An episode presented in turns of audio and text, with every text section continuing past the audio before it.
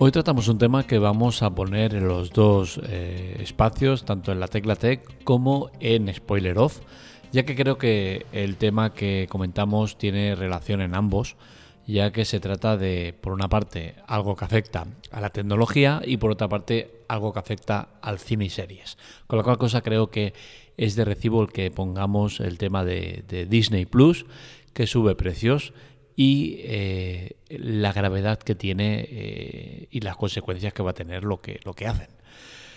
En concreto estamos hablando de Estados Unidos. De momento es el sitio en el cual a partir de diciembre la cuota de Disney Plus pasa de 8 euros al cambio a 11 euros. Esto quiere decir que suben mucho la cuota mensual. Creo que subir de golpe por razón 3 euros en una cosa que valía 8 es exagerado, fuera de mercado y que por supuesto entiendo que va a tener consecuencias. La subida de Disney deja claro una cosa y es que el, el streaming durante mucho tiempo ha sido accesible para los usuarios, ha estado muy bien y que ahora se está volviendo en algo complicado. En principio, esta subida dices, hostia, es que claro, tienes Disney, tienes Pixar, tienes Marvel, tienes Star, el Star Wars, tienes eh, National Geographic, Star, tienes muchas cosas dentro de Disney Plus. Es cierto, pero eso no da pie a que de golpe por razón te suban la cuota 3 euros. O sea, es que es muy exagerado. Todo lo que podemos decir son hipótesis sobre una base que no sabemos lo que va a pasar en el resto del mundo.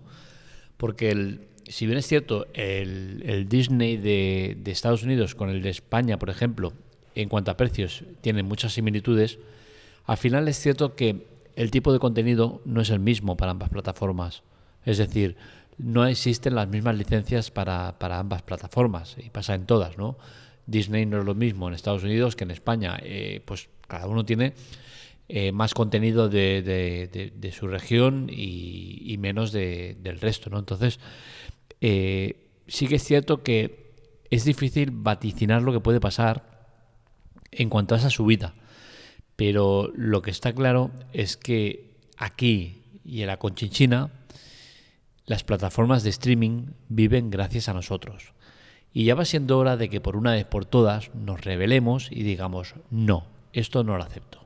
Porque al final, ¿ahora qué pasa? Disney sube 3 euros la, la cuota mensual se van a ir un 2, un 5% de usuarios. Y no pasa nada, y ya está. Ellos ganan porque al final se van un 2, un 5% de usuarios, pero con la subida amortizan perfectamente ese descenso.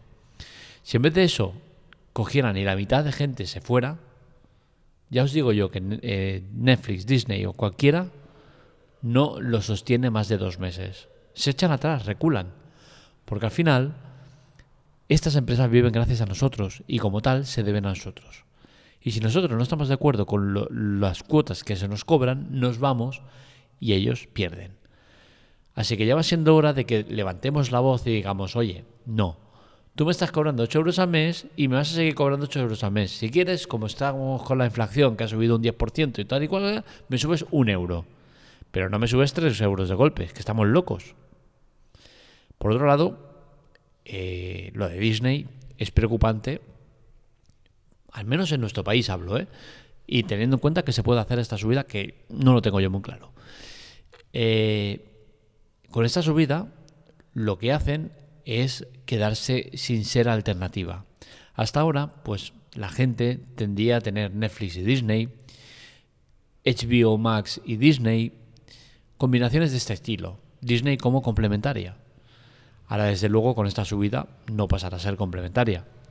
Será alternativa, con la cual cosa, visto que Disney, por mucho que tenga el catálogo que tiene y todo lo que quieras, no acaba teniendo muchos productos que digas, hostia, es que tenemos un catálogo súper extenso, ¿no? Tienen muchos nombres, tienen muchos tal, pero es difícil encontrarlos, es muy difícil eh, con la interfaz que tienen, es complicado, ¿no? Entonces al final la gente tira más por Netflix que no por Disney, con la cual cosa, teniendo en cuenta que ahora quieren igualar los precios o ponerlos similares, pues está claro que la gente lo va a descartar. ¿Es necesaria esta subida? Pues evidentemente no lo es. De hecho, si miramos las plataformas en streaming, vemos que lo que hacen no tiene ningún sentido. Netflix cerró el 2021 con, unos beneficios de más de 5.000 millones, que suponen doblar el beneficio del año anterior. Disney aumentó en más de 30, 30 millones de suscriptores de un año al otro, con los beneficios que se supone. Es decir, las plataformas en streaming no es que estén ganando eh, poco dinero precisamente. Lo que pasa es que ellos hacen unas previsiones y esas previsiones dicen, hostia, oye, este año hemos ganado 5 millones, pues el año que viene tenemos que ganar 5,5, 6 o por ahí. Pero no me sirve que ganemos 4. Y si pasa eso, vamos a subir precios y vamos a joder a quien haga falta. Y esto es una mala lectura, evidentemente. Todo esto que, que pasa, que lleva a que la gente vuelva a la piratería.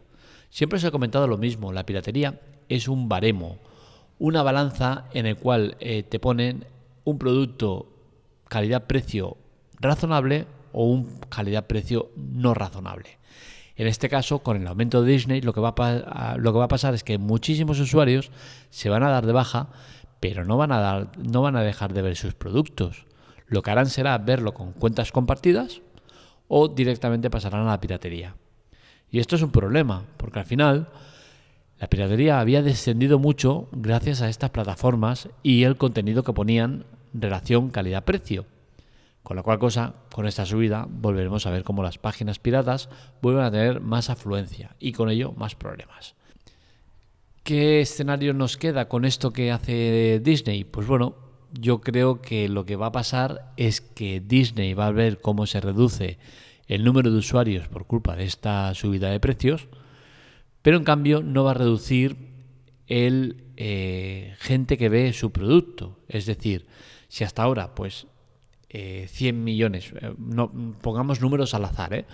100 millones de usuarios veían Disney pagando esa cuota de, de 8 euros, pues ahora posiblemente Disney, de cara a ellos, lo vean 90 millones pagando 11 euros, con la cual cosa la suma de dinero les va a resultar beneficiosa pero de cara al usuario, de, seguirán viendo los 100 millones. ¿Por qué? Porque esa gente o lo verá de manera ilegal o lo verá con cuentas compartidas. Con la cual cosa es de esperar que mucha gente empiece a compartir cuentas en Disney. Algo que ellos en principio no ponen pega. De hecho, apoyan, incluso parece que animen a la gente a que lo haga. Pero claro, ya tenemos eh, un precedente con esto, ¿no? Y es Netflix y como antes sacaban pecho de que la gente compartiera cuenta y ahora buscan por todos los medios que la gente no lo haga. Es más, a partir del año que viene parece ser que va a ser muy difícil que se pueda hacer. Entonces al final, pues la estrategia de Disney es una estrategia que a corto plazo entiendo que pueda funcionar, pero a medio plazo es una estrategia lamentable y desastrosa que dará con muchos problemas más que beneficios. Así que veremos por dónde van los tiros, veremos si en España implantan esta eh, subida de 8 a 11. Pero ya os digo, si lo hacen estoy seguro que habrá mucho follón, porque el tema de España no es lo mismo que el tema de Estados Unidos.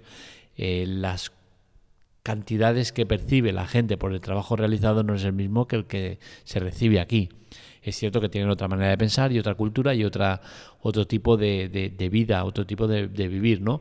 Pero al final aquí a una persona que está cobrando mil euros, que tiene que pagar una hipoteca o un alquiler de 800 euros, que tiene que pagar servicios, streamings y hostias, aparte de vivir, pues si solo no puede y en pareja le cuesta, pues que le digan que su plataforma secundaria, porque ni siquiera es la principal, de la cual ven productos de tanto en tanto, que les costaba 8 euros al mes, le va a costar 11, veremos qué gracia les hace.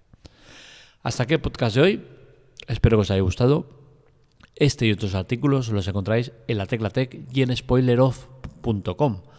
Ambas eh, con sus temáticas eh, pertinentes. En la Teclatec tratamos tecnología y en Spoileroff tratamos cine y series. Pero en este caso han coincidido por el tema de que tratábamos. Lo dicho, nos encontráis en redes sociales, Twitter, Telegram, TikTok y demás en arroba spoileroff y en arroba la teclatec y en las respectivas webs. Un saludo, nos leemos, nos escuchamos.